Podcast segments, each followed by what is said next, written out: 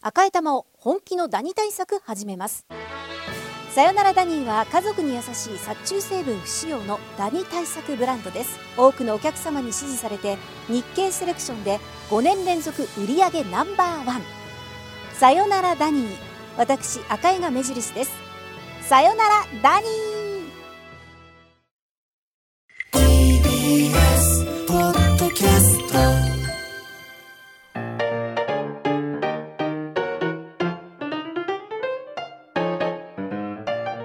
午前11時を過ぎました TBS ラジオ土曜ワイドラジオ東京ナイツのチャキチャキ大放送さあここからはゲストコーナー、東京よもやま話今日のゲストは作曲家の宮川明さんでよろしすくお願いします。よろしくお願いしおま願す。いいたします。ここで演奏すればいいんですね。わあお願いしますうわー、宮川さんありがとうございます。ございマツケンすサンバ2を今弾いていただきまして、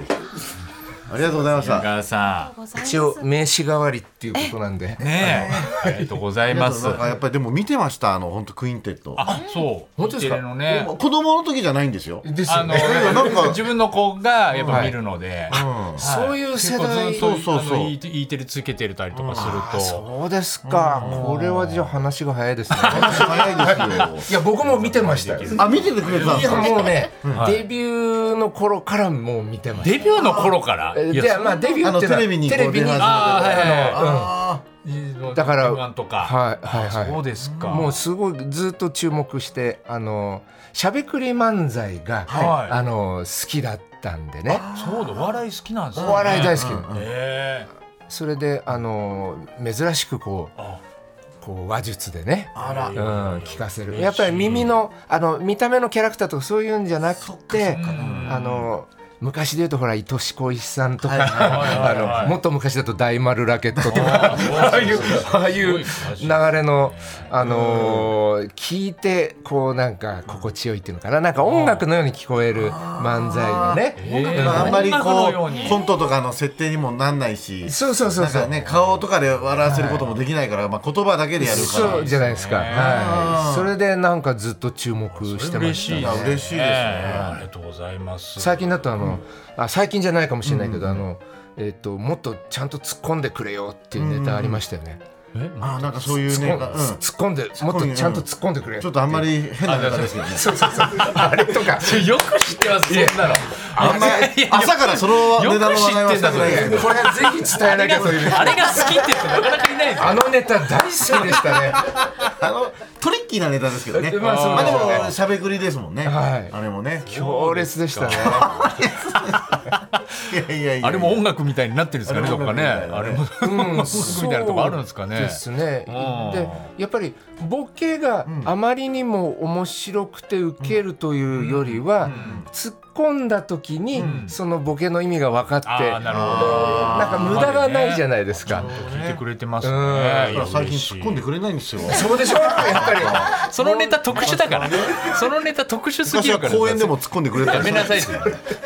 説明が難しいんだから。本当光栄でございます今 日は。ありがとうごいざやいそます。んなねお越しいただきまして宮川さんをお迎えしました、はいちょっとじゃあ改めて、えー宮川さんのプロフィールをご紹介します,、あそうですはいお願いしますえー東京出身の62歳です、えー子供の頃から音楽に親しみ東京芸術大学に進み作曲を学びました在学中に劇団四季東京ディズニーランドなどのショーの音楽で作曲家デビュー大学中ですよ。ミュージカルや舞台の音楽アニメやドラマなどさまざまな音楽を手掛けられてきました、2004年には松平健さんのショーのために作曲した「マツケンサンバ2」が大ブレイク NHK 教育テレビの音楽番組「クインテッド」など数々の音楽番組に出演音楽の楽しさを伝える仕事をライフワークとされています、お父さんの宮川博さんは昭和を代表する名作曲家でザ・ピーナッツを育て宇宙戦艦ヤマトズームイン朝など誰もが知ってる名フレーズを世に生み出されていますというすごい。というかもういろいろ聞くこと多すぎてわけわかんないすごいですね新聞朝のあの音で楽ででですそか。こいいんですかあの、はい T- TBS ラジオですあいやもう関係ないですね。えそうマツケンサンバになってるマツケンサンバにも変わっていかないから曲歌っちゃってますけど。そういうそういうねすり替えのネタもねすり替えのネタ好きですねうんファンでいらっしゃる引っか張ら。られちゃうみたいなでお父さんがもうお父さんマジ作家で、まあ本当に子供の頃からじゃあもう音楽一家っていう感じですかも。いうっかっていうかね、はいあのー親父の、まあ仕事をする様子を見て育ったっていうだけですよねそっかそっか。音楽一家っていうそうあーいう英才教育的なものはうちは別になかったんですけれあそうなどんですかまあああいうふうにちょっとうーなりたいなっていうかこう憧れちゃうっていうかねやっぱ背中を見てそうそうそうそう憧れた。忙しそうにこううちで譜面を書いてあーそれで「おい出かけるぞ」って言ってうん車に乗ってはいそれで要するにそのテレビ局に行ってたんだよね。あーはいはいはいでそれが夜になるとん「シャボン玉ホリデー」っていう番組でお父さんがピアノ弾いてるっていうあこれを書いてたんだってなるほど。いう現場を見てたからこれ面白いじゃないですか。まあそうめでっすちねゃ面白いじゃないですかそれで自然とね憧れて。憧れて。だってもう当時のテレビなんかやっぱりね今はもう YouTube とかいろいろあるけどあもあもうみんなが見てるうからみん。な見てるそうのなんですよねに自分のさっきまでいたお父さんが出てってそうですねやってるわけですもんねはい。その辺ね、ちょっとね、詳しあく本に書いてうまいですねうまないいなうまいですねはい。あこれ本あが。きらさんは音楽を楽しむ天才というはこいとでじゃあ NHK 出版より絶賛発売中うのーん宮川さんのご宮著書川さになんのりねだまかす。らそこら辺はこう読おんで父さんの話もたっぷりとも書いてう今あはもうる。これ以上できないよ生い立ちから始まってね、その、ショー、最近ショーの音楽って作る現場がね、すごく少なくなっちゃっショーのた音んで楽すよ。ショーの音楽昔はそれこそ、あの、浅草国際劇場、あまあ、あの SKD が、はいはいはいそうそうそうそうあーあれが毎月新しいショーをなるほどやったりそういう現場にあとこうなんだあのーキャバレーのショーとかはいはいはい。赤坂コルドンブルーとかえーミカドっていうキャバレーがあったりそういうところの生で演奏して生で歌って生で踊るそういうショーがたくさんあったんですけどそういう現場がちょっと少なくなっちゃったんですよね。確かに。あミュージカルとかそうですねになっちゃミュージカルはありますけどねありますけどはいあーそっか毎日そういうのがやってたわけですもんねそうな昔んではすよそれであのディズニーランドでもショーを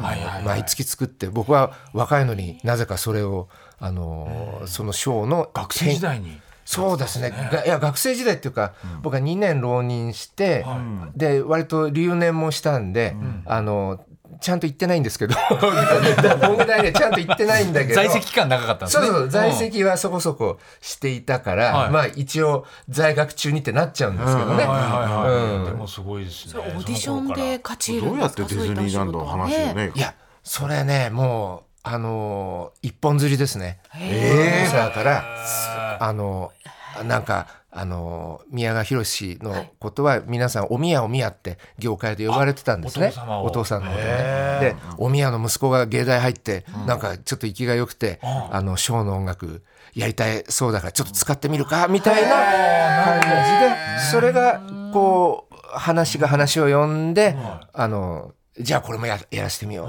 っていうような感覚ですよね。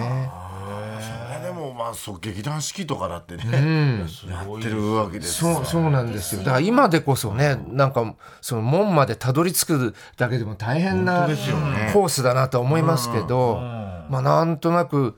親父もそういう言い方をしてましたね。俺は戦後のどさくさに紛れて成功したんだっていう言い方を、僕もなんかそれに近いえーような感覚はあるんですけどねプレッ。シャーというかもうすごかったですプレッシャーとかももう作れるかなみたいなこととか、まあで大丈も夫でした夢いっぱいですからね。おーそれよりも。なるほど。なるほどねでもね、あのバレエの稽古ピアニストとかああいうのは好きで、アルバイトであの小さい頃かバレらエのうんバレエの稽古場とかああいうところが好きだったんで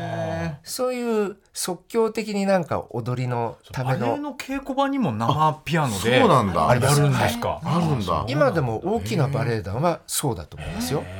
そこで、まあ、即興で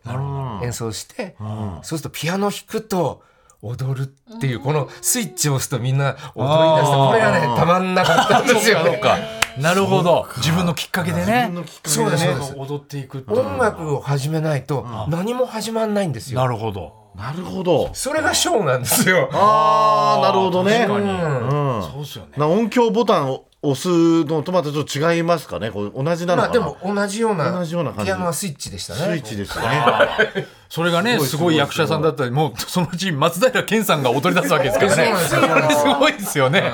宮川さんの音楽本当だよでね松健が踊り出すってだかいうらもう意地悪してね聞かな聞かないダメでしょ思思っダメたでしょ思いますあの思ったんですかうんはいミュージカルのね、はいその演奏伴奏っていうか、しててね、ピアノ弾きながら指揮してて、俺が今ここであの音弾かなかったらどうなんのかなこれまた、あねのちょっといたずら心がセリフそうそうセリフ噛みやがってこの野郎とかって いろいろこう駆け巡るからねそんな楽しみ方あるんですかいや楽しいわけじゃないけど一人でも妄想してワクワクしてるわけですもんねそうそうそうそう毎日同じ演奏をあのうんすするわけだからねそうそうねうんいろんな余計なこと考えちゃうんです よしなきゃダでメもすからマツケンサンバのあのオーケストラの指揮をやってるやつちょっと見たんですけどめちゃめちゃ楽しそうにやられてますよねそうそれがなんかこっちもなんか楽しくなりましたよみんななんか演奏してる人もあのはいはい楽しそうにやられてるはそうなんだよそうなんですよでもそれが一番、あのなんかみんな得な感じすなるほどるんですよね。あーつまんなそうに演奏してるとお客さんもつまんなはいはいくなるんじゃないかなって。で何より演奏者が普段真面目な顔してやってる演奏者あがーバイオリン弾いたりねハープ弾いたりそう真面目なねうんこうイメージですけどですよね。レストラン方もその人たちがノリノリっていう状況がうもう何より面白いっんなるほどていうな感んじかです。俺あれだからなんか前もねはいネットとかに出てたの東京オリンピックマツケンサンバでよかったんじゃないかみたいなあれはそうえ結局盛り上がるよ結ね局ねあー全世界平和になるんですよなそうなんだよなマツケンサンバでよかったんじゃないしかかみもあたのいなね和装ですからそうそうそう外から見てそもうですよねねクールだってなりますよねねだからやっぱ水ダウでね、マツケンさんは踊りながら泣くの無理せずができるぐらいだから、ああそうなんですか。絶あそ対れ知らなないですか知らないですマツケンサンバ踊りながら涙流すの絶対で不き可ない能説っていうのが説っていうのを勝手にやられてましたよああそうなんですか。ハッピーな曲だからねなかなか泣けないんですよあれもだからね一番楽しい曲ってことだから。そうですか。まあでもちょっと僕はじゃあそれにトライしてみなまんす。かおそらくおそらく宮川さんだけはか関係なさそうできるのかもしれないできるかもしれ全ない世界でこう泣けると思いますけど、ね、でもそういうこうライブのなんですそかう、こうまあショーで余興みたいなのでこう始まった歌がここまでヒットするっていうのはやこれはすごいことです。まあああ確かにある意味名誉なことですよね。その賞をがそうやってまあき賞を作るチャンスがだんどんどんどんどん減って、はえーいっている中で賞から生まれた音楽がいそうですね。なんかもてはやされてというか、あのずっとなんか一過性じゃなくうん。ね、皆さんずーっとだって20年前に作った20年前そうですね。2004年ですかもんね。もっと前ですよもっとあその前からあるそうですね30年ぐらい前に作ったんですよあの曲ーあ、そうなんですか。そうですよええだって流行る前に10年あるわけだから、そっかその前が10年だから商用に作ったやつが CD としてなったみたいなことなんですか、そうですそうです10年かかって CD になったんですよえということはもう宮川さんもまだまだ30 30代後半ぐらいの時にそうそうそうそうえー、マツケンサンバワンワンっていうのはああるんですか、はいそれはまた違うそれはあのー違う方がお書きになったものがありますで,、はいで今度2リリニューアルするから作ってって言われて、でしてはいその時のオーダーはどういうその時はね、なんかね、ちょっと、あの、日舞のショーを作る仕事だったんですよ。日舞日舞。で、あの、松平さんの、歌う絵像師っていう、んその、やっぱりショーがあって、一部は暴れん坊将軍で、二部がその和装の、えっと、日舞のショーなんですよ。ああはい。ね、そそれのカーテンコールになぜか、あのあフィナーレかな、フィナーレでなぜかサンバを踊りたいって いそうれまで日舞やってえて、そうそうそうそ最後はもうサンバで。うそうなのすごいな、その。難しい注文来ましたねいやだからね、なんかちょっと、あの宮川さんこういうのもお嫌でなかっったらちょっとあの一曲書いていただけますかねみたいな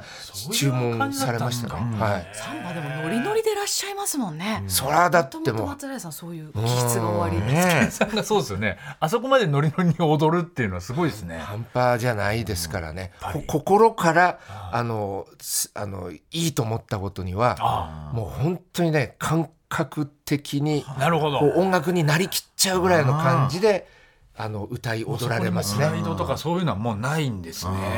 いやあれがプライドじゃないであすれか。がプライドなあーるほどはいそっかそっか最後のあの、うん決め台詞ってあの、俺アドリブってねそうそうあれだけは松平さんが言ってもいいかってあのそ譜面には書いてないんですよああそうなんじだゃあじゃあじゃあじゃあトントントドントットトンタンっていうふうに終わあうんる僕はそのオーケストラ書いたんだけど「俺」ってつけたのは松平さんでーあーすごいしかも曲が終わってからだからねね「タッタッタッタッタッタッタ俺」あびっくりしたでもなんいい曲になっちゃいかますよね。あれないと閉まらないみたいになってるどうも国民は求めてますからでねもあ今れ音楽家の発想じゃないですねあーそう曲はだって終わってんですからあ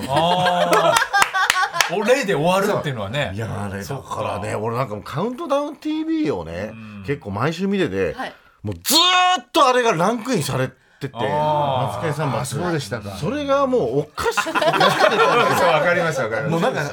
新しいなんかヒット曲とかなのに「ティーティリティーティリティーティーティー」って必ずあれだからずーっと売れてま異したもんね色すぎるからねそうです他ねのヒット曲と今もだからずーっとあれってマもうジみんでな知らない人いないわけだからランクインしてるでしょですよねだからあのオリンピックの時はねあの4日ぐらい前開会式閉会式それぞれ4日ぐらい前まではあの今日かかってくんじゃないか電話がまあねいろいろあったから ねそうそうそうそういろんなごたごたがあったからそうそうそう 本当にあるかもしれないぞって絶対誰かちょっと待ってたんだやった方がいいもんだってそうそうそうあれ以外ないんだからそっかめちゃくちゃ人の名前出てますけどねマツケンってオリンピックなのに面白いななんか今日はちょっといろいろはいそうコーナーがあるんですコよーナーではい三浦さんがやっていただけるということで、コーナー参りましょうええいやもう今のであの僕見えたので、まあもしよかったら漫才協会入っていただいて何が見えたどういう漫談漫談で漫才協会東洋館の舞台が見えたいば豪華爆すぎ笑まですしよょやめちゃくちゃ面白いですよこれイントロ漫談お年寄りの皆さんがもうみんなそこで最後天城越え歌って終わるみたいだっなてねそうそうじゃあちょっとはいそう入門させていただきたいなと絶対やめた方がいいですいやありがとうございますおご用心ですが宮川さん何かあの告知などございますか？あ先ほどのね本もありますけどなんか八雲充さんから僕書き置きもらっててそうそうなんかゲバゲバゲバ90分があの、はいヤクさんすごくお好きで、は演奏するあの音楽会ないかってたまたま今月22日にね、あらあったんで。ですねすごい、はい、9月22日、はい高崎芸術劇場大劇場というところで、オーケストラ魔法使いという名の、えーオーケストラのコンサートをやるので、んこの時に演奏するのうわで、えーこれを告知させていただこうかなと思って夜7時開おい演というこだってとアでキさんあのねヤクさん言ってましたもんねあの花花はじめさんの映画も大好きだとかね、そうそうクレイジーキャッツとかねそういうのそうねですか、うんおっし言ゃっっててまたししたうーんじゃあ9月22は日い、オーケストラは魔法使いです。ぜひ皆さんご注目ください。高崎芸術劇場の大劇場、はいということですねそして先ほどご紹介しました宮川さんのご著書「あきらさんは音楽を楽しむ天才」こちら NHK 出版より絶賛発売中ですこちらもぜひ手に取ってみてくださいありがとうございます。非常に面白かったあうりんがとうございましたありがとうございましたまたぜひ来てくださいはい今日のゲスト作曲家の宮川明さんでしたありがとうございましたありがとうございましたありがとうございました TBS ラジオ土曜ワイドラジオ東京ナイツのチャキチャキ大放送もっとプールのスポットライト誰一人取り残さない社会をキーワードにゲストをお招きしながら勉強するやつみんなで考えてゆこうスポットライト毎週日曜夜11時配信スタート